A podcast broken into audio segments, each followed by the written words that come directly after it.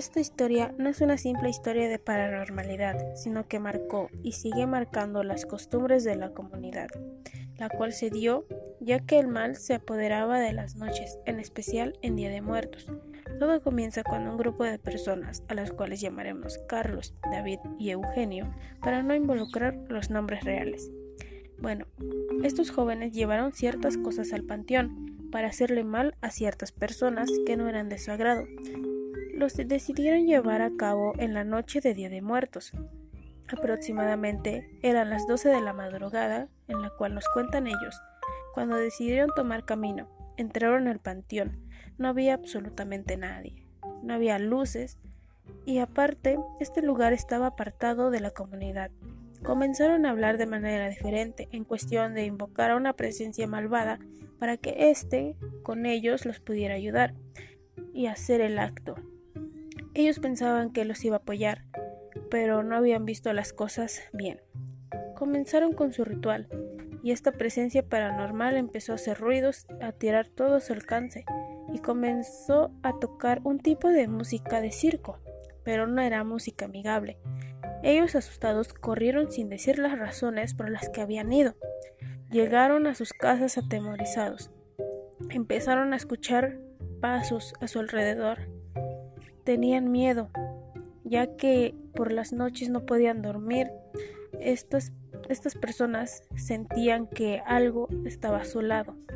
Al día siguiente contaron lo que había sucedido, puesto que en la comunidad se empezaban a escuchar pasos por las losas de las personas, cadenas arrastrándolas por las calles y niños llorando en todos lados. Ellos acudieron con personas expertas para cosas paranormales, para que el mal se fuera de esa comunidad. Pero esta presencia pedía que cada noche de Día de Muertos se le pusiera un tipo de ofrenda,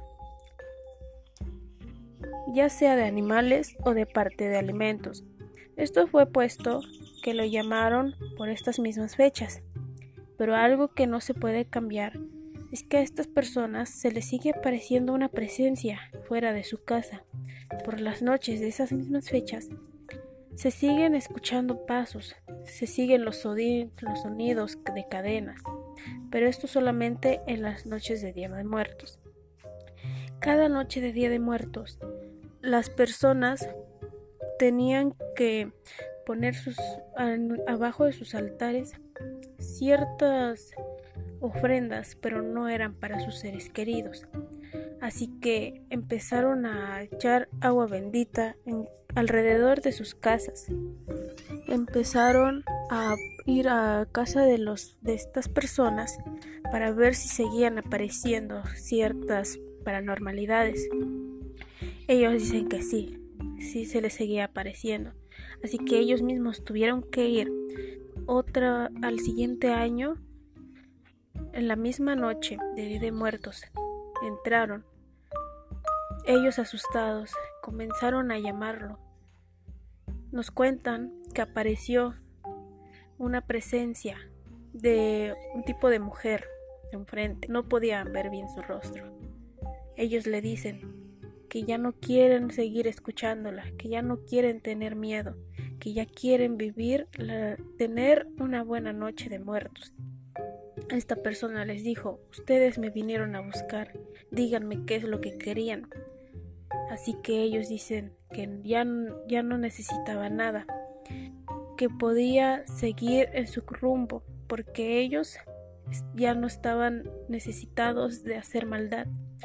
Así que esta, esta presencia se fue, ya que ellos mismos tenían que hablar con ella. ¿Por qué? Porque ellos lo habían buscado. Así que cerraron su, caso con ella, con esa presencia, y terminaron poniendo aún así otra ofrenda aparte en el Día de Muertos.